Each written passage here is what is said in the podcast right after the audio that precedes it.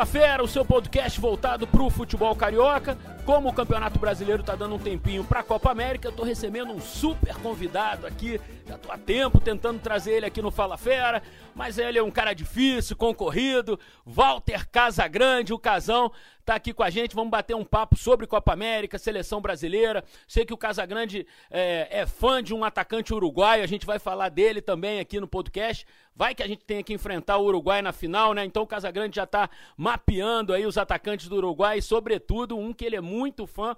Mas a gente vai começar falando hoje aqui é, de um caso Triste, mais um caso de doping no futebol brasileiro. O goleiro Rodolfo é um doping social dessa vez. É, ele foi pego mais uma vez é, com cocaína, o exame, né? Acusou a presença de cocaína é, no exame do, do Rodolfo. E a gente sabe a história de luta do Casagrande. Ele também participa de muitas palestras. E eu sei que ele ficou bastante chateado quando saiu essa notícia é, do Rodolfo. Casão, obrigado pela tua presença. Queria que você desse um depoimento e falasse como você vê essa questão do Rodolfo. Cara, assim, eu fico triste porque. Primeiro que eu conversei com o Rodolfo quando ele era, quando ele era do Atlético Paranaense, ele já tinha tido um problema lá. E o que me, o que me chateia, o que não, não consigo entender é como os clubes não desenvolvem é, um trabalho, pra, primeiro para prevenção da, do, de qualquer risco de doping, principalmente na categoria de base, cocaína é uma coisa complicada. É, cocaína não aumenta o rendimento do jogador. Quando o cara é pego no doping por cocaína, é muito claro que ele está dependente, porque ele sabe que pode, pode, pode ser é, escolhido para o doping, ele não resiste a não usar e acaba usando e cai no doping. E os, e os, clubes, assim, é uma atrás da outra e nenhum clube desenvolve um trabalho de recuperação do cara, né? Fazer um tratamento sério, internação se caso for possível, é, se for necessário, é, trabalhar na base, esclarecendo o que é droga, esclarecendo quais são os riscos que, que você tem se você começar a usar droga, mesmo sem ser jogador. E, e, os clubes não fazem essa preparação. Então, vem tudo à tona quando acontece um caso. Aconteceu o Diogo Vitor, né, do, do, do Santos, um tempo, dois, três anos atrás, acho que dois anos atrás. Depois teve o problema do Regis, que era do São Paulo, é, que foi até preso há pouco tempo atrás. E agora tem o Rodolfo, que é a segunda vez. E assim vai. E assim vai. Se não, se não, se, se não, se não se fizer um projeto né, de primeiro de já de tratamento caso aconteça e de prevenção para não acontecer, vai acontecer um caso atrás do outro, um caso atrás do outro. E a gente vai ficar vendo é, jogadores de futebol com talento, né, pessoas legais e tal, que não estão resistindo a não usar cocaína e acaba pegando doping, acaba, acaba até parando de jogar, dependendo do que, do, do que acontece. E assim, e eu sou contra completamente a uma punição de um, dois anos. Sou contra a punição. Porque não é, não é, é não usou para aumentar o rendimento. Não quis levar vantagem contra ninguém. É, é uma doença, é um problema. Então, eu acho que quando o jogador é pego por doping, é, por cocaína, deveria ser. A FIFA deveria exigir que o clube internasse o jogador para fazer um tratamento. E a cada 15 dias, vir um médico, fazer exame, né, fazer o teste para ver se está usando ou não. E assim vai. Se depois de 3, 4 meses não, não, não pegou nada no doping, ele poderia voltar a jogar nova, normalmente. Porque a punição é a pior coisa que tem, né? Pô, você foi pego no doping, a cocaína já deprime. Aí você é pego no doping. Aí você se assusta, você não sabe o que vai acontecer com a sua carreira. Aí, ao invés de acolher, você pune. Aí, cara, o cara cai na depressão, pode até não conseguir nem reagir numa situação como essa. Então, o cenário que eu vejo de é, dos clubes brasileiros e da FIFA, eu acho que é errado. Tinha que ter uma mudança nisso tudo. Para a gente esclarecer, o Rodolfo, inclusive, Casão, abriu mão até do exame de contraprova, quer dizer, assumiu é, o uso mesmo da droga e agora vai ter que repensar mesmo e, e ver o que, que vai fazer para o futuro. Você contou alguns casos, eu lembro do Jobson também, que algumas vezes tentou escapar, tentou se tratar, tentou se curar e não conseguiu. E hoje a gente não ouve falar mais do Jobson. Perdeu-se um talento e tantos outros aí, né, Casão? Talvez que a gente nem tenha ouvido falar, que ainda estavam na base e não conseguiram. Assim, é um problema social, não é do futebol, é um problema social do Brasil. E o futebol, é, a gente às vezes teme em achar que o futebol ele não tá, ele é um mundo à parte. Não é. O futebol é um mundo dentro do nosso mundo. Então, problemas que acontecem na sociedade acontecem dentro do futebol. E o caso das drogas, até pela origem de muitos desses jogadores virem de origens é, humilde, de onde a droga circula, muitas vezes acontecem esses problemas, né, Casão? Sem dúvida. É... Por exemplo, no meu caso, cara, eu trabalho na TV Globo há 22 anos, 23 anos. E é, tive problema com droga sério, sofri um acidente, fui internado. A Globo que fez? A Globo me apoiou, a Globo me acolheu. No momento que eu fui internado, que eu achei, assim, é, fiquei sem chão, falei, caraca, agora ferrou, né? Porque é, você mandar, vou perder o emprego, família vai, ser, vai ficar de longe, ninguém vai é, me ajudar. Eu fiquei muito acuado naquele momento. Foi quando apareceu o Marco Mora, que era o diretor da Globo, foi lá e falou assim: não, Casão, tudo beleza, o contrato está valendo, não vai mudar nada, nós vamos esperar você é, se recuperar para você voltar. E aquilo me ajudou muito. Quer dizer, eu só eu consegui. Uma das coisas que, me deu força para eu recuperar, para eu reagir, foi exatamente o que a empresa fez comigo.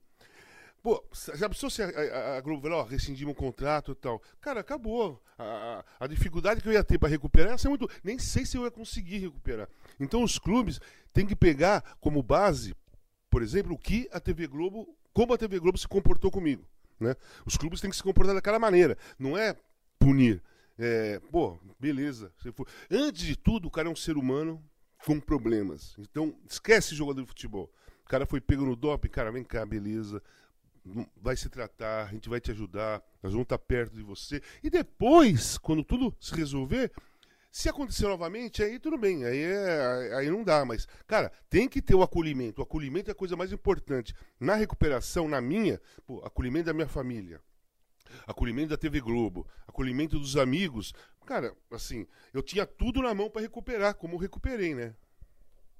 É isso. Vamos torcer então para que o Rodolfo consiga primeiro se recuperar como ser humano e depois repensar na carreira dele, porque, como o Casão falou, o mais importante nesse momento é ele se, se reencontrar como ser humano, poder estar tá limpo novamente. Ele tem uma filha, tem uma família, enfim, é importante que ele, como cidadão, como homem, se recupere. Casal, vamos falar da Copa América. A seleção brasileira vai enfrentar o Paraguai, que tem sido um adversário, como a gente costuma brincar, carne de pescoço ultimamente. Foram duas eliminações nas quartas de final, ambas nos pênaltis. Claro que o momento é diferente, talvez hoje a seleção brasileira esteja mais bem preparada com o Tite do que estava nas duas últimas eliminações. Aquela de 2011 ainda era um início de trabalho do Mano Menezes, uma, uma renovação muito ampla na seleção. O Neymar era jovem, Ganso, Pato, enfim, era uma, uma renovação muito, muito ostensiva, muito grande assim, e acabou caindo nos pênaltis. E já na última com Dunga, não, o Neymar já estava mais maduro, mas ele estava muito confuso. O próprio Neymar não estava é, muito bem, estava meio que com um salto gigante gigante, tinha sido campeão da Champions, chegou muito grande para a disputa da Copa América, brigou com todo mundo na Colômbia, naquele jogo contra a Colômbia, foi suspenso, enfim. O Brasil estava num ambiente meio confuso. Eu, eu, acho que agora em casa, talvez seja o melhor momento para enfrentar esse Paraguai carne de pescoço, né? Sem dúvida. Eu acho que a seleção brasileira está no melhor momento dela na mão do Tite. E fora as eliminatórias, né? Está no melhor momento, um ambiente muito tranquilo o time, o time, o time foi evoluindo né, nos, nos três primeiros jogos. O jogo contra o Peru foi impecável. É, eu acho que se o Brasil, é, eu acho que o Brasil vai, encontrou o caminho. Aquele futebol contra o Peru é muito difícil de ficar repetindo. Foi, foi perfeito, né? Quase perfeito. É difícil repetir aquilo. Mas se cair, se cair um pouco, já está bom, né? Então o Brasil, eu acho que chega contra o Paraguai com personalidade, com confiança, é, num ótimo momento.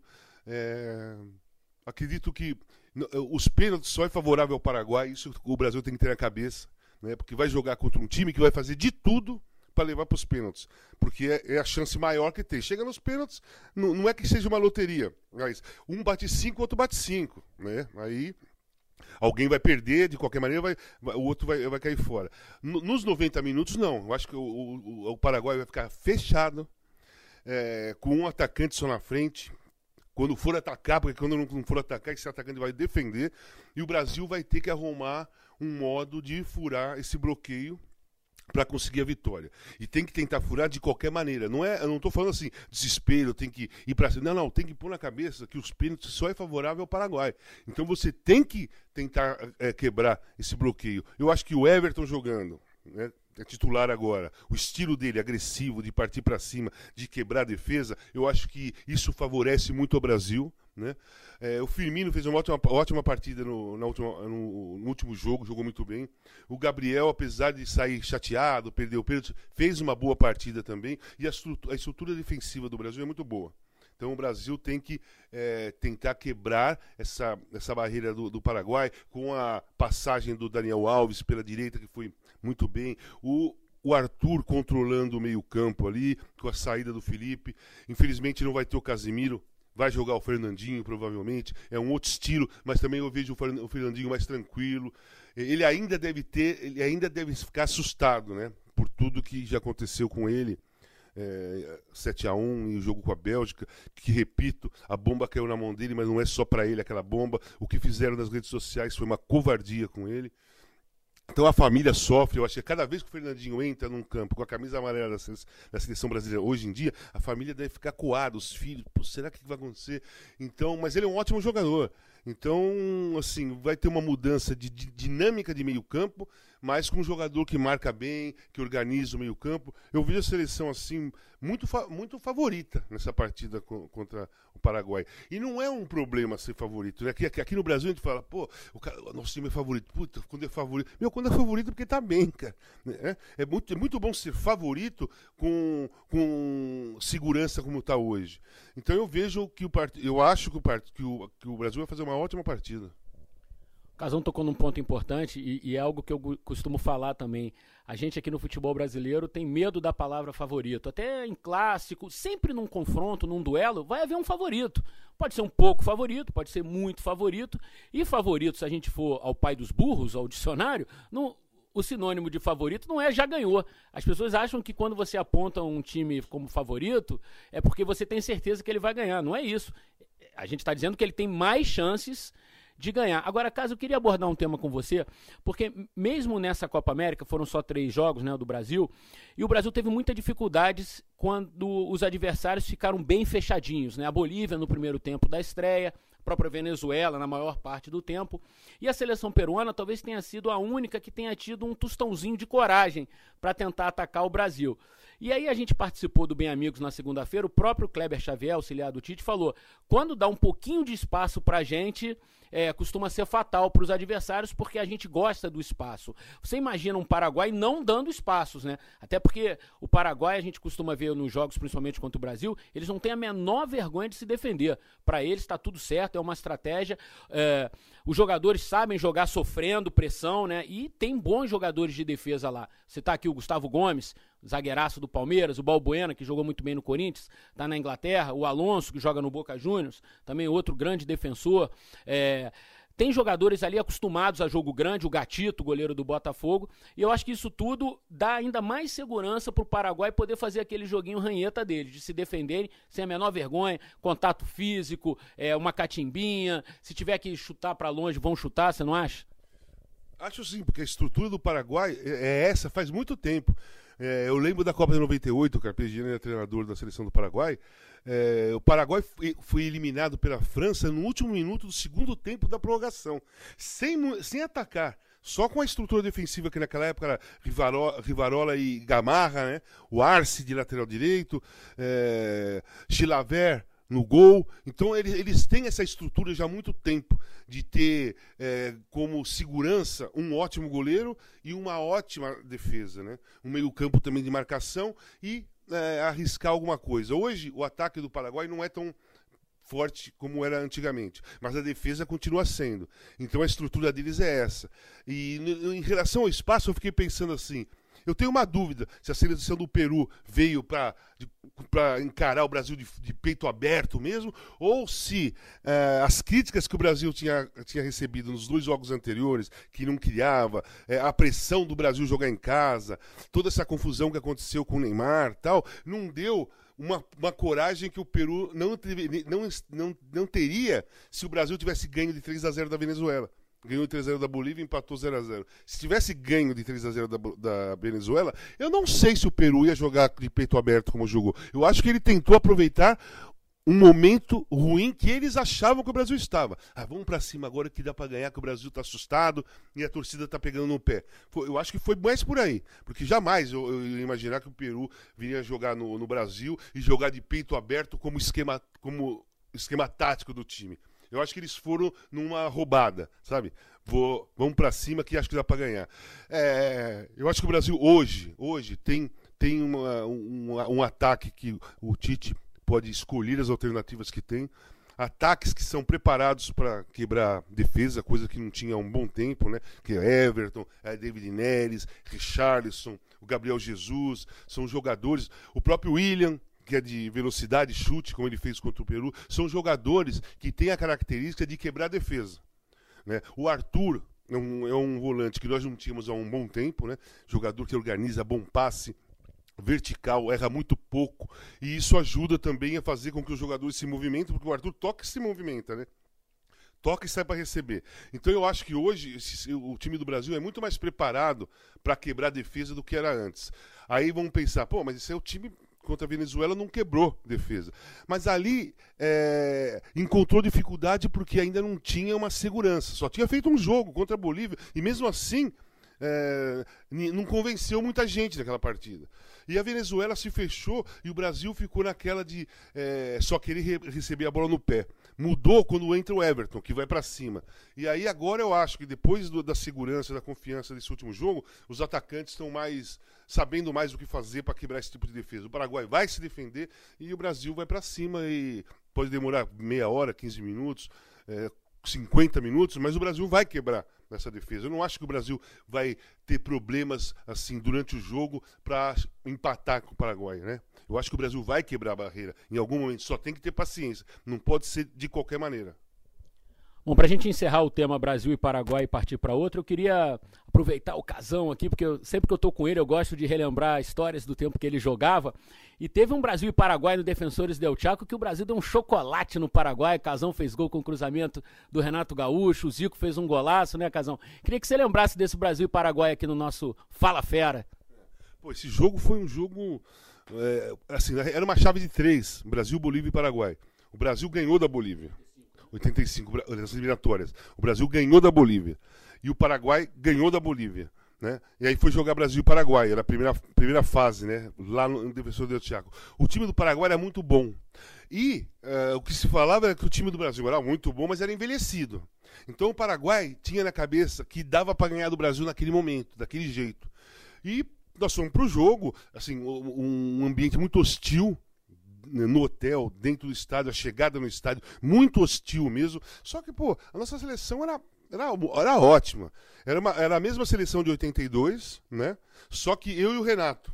Né? O Renato entrou na ponta, eu entrei de centroavante. Os outros jogadores eram todos, né? Leandro, Oscar, Dario, Júnior, é, Cerezo, Sócrates, Zico, Renato, eu e Éder. Era um time forte, cara. Muito, no, naquele momento, eu, eu e o Renato, garoto ainda, os dois, mas em forma numa forma espetacular. Né? Encaixou, porque era um centroavante, eu era um centroavante de área, saía pro jogo, tinha uma jogada aérea muito forte. E o Renato, cara, o Renato, é, num dos grandes momentos dele, de, ia para cima do adversário, de brava mesmo e sabia cruzar. E a gente dormia no mesmo quarto, a gente combinava, né? Pô, o Renato falou assim: ó, se eu, se eu cruzar antes da linha de fundo, fica no, fica, vai no primeiro pau. Se eu for para a linha de fundo, vai para trás que eu vou dar a cavadinha. Então a gente tinha tudo funcionando. E, cara, os caras vieram pro jogo, muita violência. O Zico até brigou com o Nunes, que era um número 10, teve uma confusão. E não demorou muito pra gente fazer o gol, né? Quando eles viram que eles não estavam pegando na bola, aí deu um certo desespero. E aí o gol do Zico no segundo tempo foi um gol de, é, de típico jogo do, é, partida do Brasil, né? Leandro com Zico jogavam junto no Flamengo, se conheciam de costa. Leandro trocou, levant, deu aquela levantadinha de chaleira. Foi um grande jogo, eu acho que foi o nosso grande jogo naquelas eliminatórias, porque ali classificou. Aí depois empatamos com o Paraguai em casa e com a Bolívia, mas assim, aí jogando para se divertir. Foi um, um, um, um, jogo que eu tenho muito carinho, porque, cara, é, eu já tinha feito dois gols contra a Bolívia antes. E esse contra o Paraguai eu fiz mais um, sempre com jogada do Renato. Então a gente pegou um entrosamento ali bem bacana. Casão, acho que eu nunca te falei isso. Eu tinha um botão com o seu nome. Eu adorava futebol de botão e essa seleção de 85, eu lembro desse, desse jogo claramente de ver na televisão. E aí eu lembro assim, pô, eu já gostava, já acompanhava futebol assim muito à distância, lendo a revista Placar. A gente não tinha essa quantidade de jogos que a gente tem hoje, por exemplo, no Sport TV, você liga, você vê campeonatos do Brasil todo, né? Naquela época era difícil a gente ver um jogo do Corinthians, um jogo do Internacional. A gente via, eu que sou do Rio, via mais os jogos dos cariocas, no Maracanã, enfim. Mas assim, aquele time do Corinthians já era um time legal, que, que a molecada sabia, né? Você, Sócrates, Zenon, Vladimir, tinha depois o time do São Paulo com Miller, Silas, Careca, Pita. Então a gente acompanhava. Então, eu que já do, a, a, gostava de futebol de botão, eu pegava esses vocês assim. Então eu tinha um botão com o nome de Casa Grande, era um bom botão, fazia gol. Agora, Casa Grande, hoje a molecada joga videogame, né? Hoje é uma outra, uma outra molecada que acompanha futebol, que é legal também o videogame. É, e a gente tem visto, até lembrar do Guga Villani, gol de videogame, né? Por isso, né? Das, das tabelinhas e tal. E a gente tem acompanhado de perto essa Copa América. A Argentina não vem bem, mas pode ser um adversário do Brasil na semifinal. Vai enfrentar a Venezuela. Não é um jogo fácil para a Argentina no Maracanã. A Venezuela, é, você acompanhou o Brasil e Venezuela, é um time que hoje é, não tem mais vergonha de jogar, não é? Ela, ela, ela já consegue olhar no olho dos adversários, né, Casa? É, hoje ela consegue jogar. É, ela, ela já não é mais o saco de pancada que era nos anos 70, nos anos 80, que era 7 a 0 8 a 0 é, Inclusive, hoje ela passou a Bolívia. A Bolívia é a última colocada, assim, em nível técnico na América do Sul. Sabe jogar, mostrou contra o Brasil, tem uma defesa muito boa, sólida também, de uma dupla de, de zaga, Osório e Villanueva, muito boa toca bem a bola. Então, assim, vai pegar uma Argentina que não é uma boa seleção, mas sempre tem o Messi. O Messi não acordou até agora. E ele pode ficar até o fim sem acordar, mas ele pode acordar em qualquer momento, que a gente sabe que a genialidade que o Messi tem. Ele tem dificuldade de jogar na seleção da Argentina. Mas vai ser um jogo difícil. Vai ser um jogo difícil. É... Se a Venezuela marcar bem o Messi, é, vai ficar muito complicado para a Argentina, porque eu não vejo na Argentina jogadores de um nível técnico como era antigamente. Eu acho que a pior fase da, do futebol argentino é essa. Eles não conseguem fazer uma seleção à altura de um grande jogador que eles têm. Aí fala assim, pô, é... pô 86 o Maradona jogou, ganhou sozinho a Copa, a Copa do Mundo. Realmente, não foi sozinho. Mas ele fez quase tudo. Mas o time não era tão bom, mas tinha uma, sabe, é, Burruchaga, é... O... Valdano, tinha o Batista no meio-campo, o Ruggeri na zaga. Era uma boa seleção. Essa aqui não tem. O, o Messi realmente tem, carrega sozinho o negócio. E ele, quando ele não é alimentado o tempo todo, ele fica um pouco disperso. Né? Então vai ser uma partida difícil para a Argentina.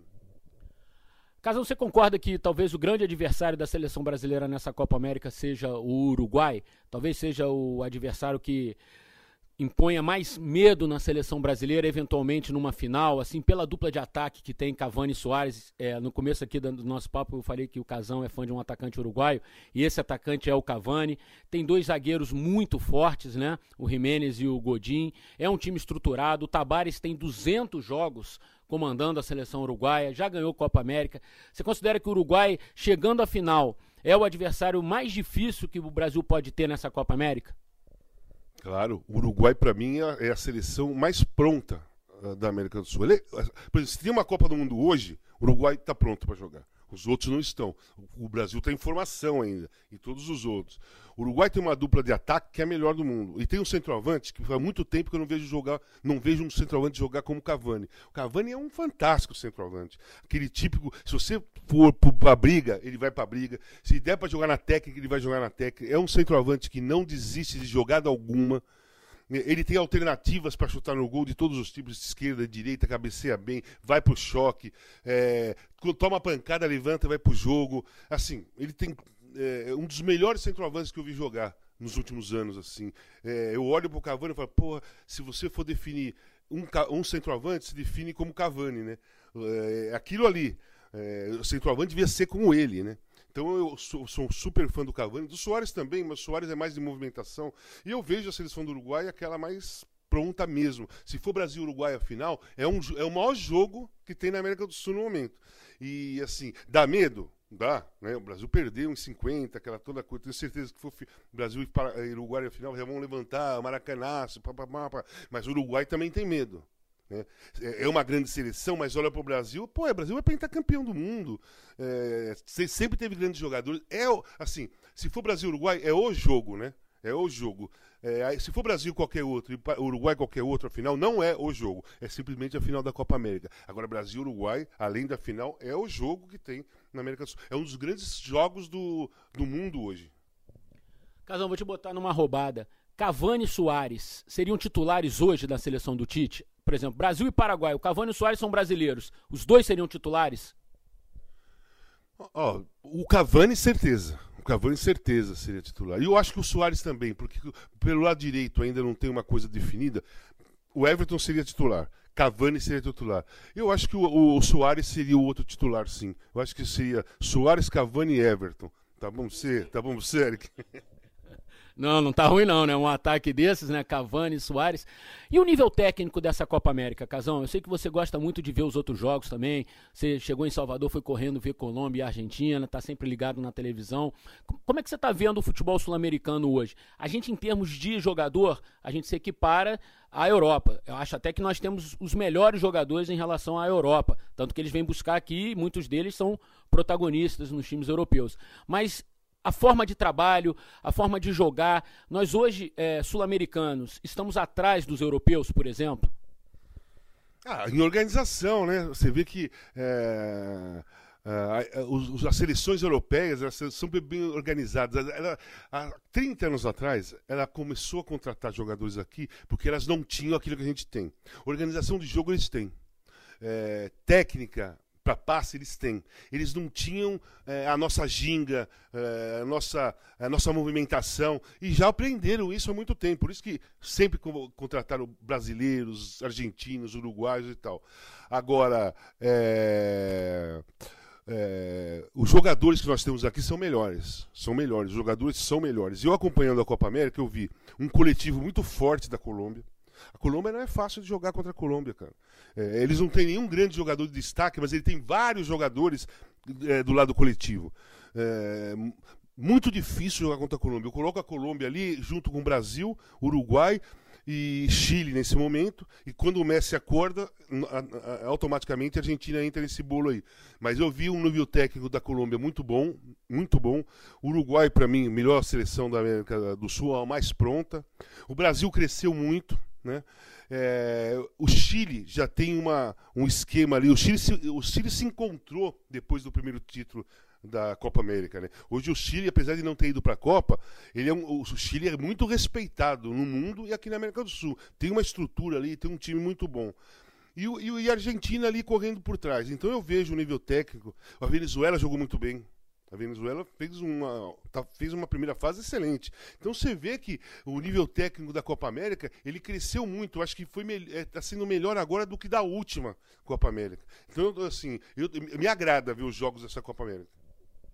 Hoje, é, se a gente for olhar para o retrospecto recente na, na Copa do Mundo, desde 2002 uma seleção sul-americana não ganha, que foi com o Brasil, né? 2006 a Itália ganhou na Alemanha, em 2010 a Espanha ganhou na África do Sul Bom, em 14 aqui, a Alemanha ganhou no, no futebol a Copa aqui no Brasil e a última Copa a França foi campeã. Foi uma final entre europeus também. A de 14 tinha a Argentina, a de 10 foi uma final entre europeus e 2006 também uma final entre europeus. Ou seja, a gente está há muito tempo, pelo menos na Copa do Mundo, sequer chegando para a final. Só a Argentina em 14 chegou e foi uma Copa na América do Sul, que sempre cria essa atmosfera mais favorável para os times do continente, né? Mas você acha que no Catar, por exemplo, indo nessa evolução que a gente está vendo aqui, como você está vendo na América do Sul, é possível a gente imaginar uh, os times sul-americanos já mais próximos do europeu na disputa do título? Eu acho que na, na Copa do Mundo do Catar, as seleções da América do Sul que forem que vão disputar depois das eliminatórias vão chegar mais pronta. O Uruguai, infelizmente, vai, vai ser mais envelhecido, mas se manter essa base, vai chegar bem pronto. Já foi bom nessa última, nessa última Copa do Mundo. Eu acho que o Brasil é, se encontrando, fazendo a renovação certa, esse ambiente mudando como mudou agora, o Brasil chega muito forte. Se for nesse ritmo que eu estou vendo, o Brasil vai chegar muito forte. A Colômbia já fez uma boa Copa do Mundo. E se, se, se manter essa, esse coletivo, também vai chegar muito forte. A Argentina provavelmente vai classificar também, vai chegar forte. Então eu vejo uma grande possibilidade, nessa próxima Copa do Mundo, de algum sul-americano chegar na final. Ou talvez até uma final de Copa do Mundo sul-americana. Então eu vejo com bons olhos é, a próxima Copa. Casão, pô, muito feliz de você ter participado aqui do Fala Fera comigo. Espero que você tenha gostado desse papo. É um papo mesmo solto, a gente não tem uma pauta fixa, vai, os assuntos vão surgindo, a gente vai debatendo. Espero que você tenha gostado. E no começo do Fala Fera foi um depoimento muito bacana seu. Espero que o pessoal que que, que, que, esteja ouvindo Fala Fera tenha consciência é, da importância do que você falou, que o futebol brasileiro também possa não só crescer dentro de campo, com melhores estádios, com melhores times, com melhores salários, com melhores condições, mas também tratando o jogador como um ser humano e não apenas como um objeto, é, algo, uma mercadoria que, que, proporciona espetáculo, mas que por trás é, tem uma pessoa, tem um ser humano ali. Então foi muito importante esse teu depoimento. Casão, obrigado pela tua presença aqui. Ed, gostei pra caramba. Quando precisar, a gente tá batendo papo aí, sem, sem problema algum. Valeu, Casão. Esse foi o Fala Fera, então fique ligado com a gente. Vai dar aquela caminhada. Liga no Fala Fera, vai dar uma corridinha. Liga no Fala Fera. Tá no carro, no trânsito. Não é porrinha não. Liga no Fala Fera, que esse papo aqui é bem legal. Valeu, galera. Obrigado.